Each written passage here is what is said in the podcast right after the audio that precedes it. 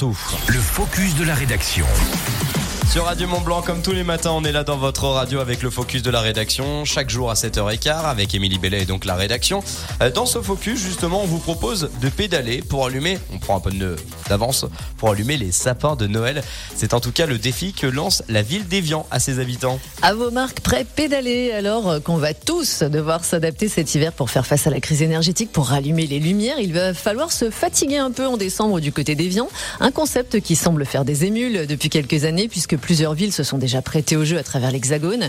Une attitude éco-responsable qui semble amuser les habitants et qui va permettre d'économiser de l'énergie en sollicitant les mollets des administrés ou des curieux. Rassurez-vous, inutile de se prendre pour Julien Lafilippe. Dans le col de la Colombière, pas besoin non plus d'être un cycliste aguerri pour venir donner quelques coups de pédale. Du coup, on a bien compris qu'il fallait, il fallait pédaler, mais comment ça se passe exactement pour nous apporter notre pierre à l'édifice alors? Huit sapins vont être mis en place à partir du 9 décembre au fabuleux village des Flottins. Mais pour qu'ils s'illuminent, les visiteurs vont avoir, vont avoir leur rôle à jouer. Et pour le coup, il va falloir se mobiliser, enfiler les baskets ou pas.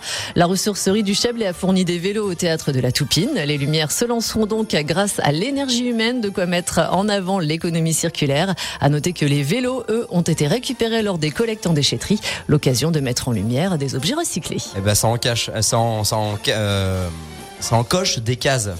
Ça en cache des causes. C'est Ça en compliqué. cache des causes. C'est compliqué à sortir. En tout cas, c'est une belle initiative et c'est très bien d'en avoir parlé comme chaque jour dans le focus de la rédaction. Super local, c'est bien sûr le focus de la rédaction Radio Mont Blanc. Merci beaucoup, Émilie. Il est 7h.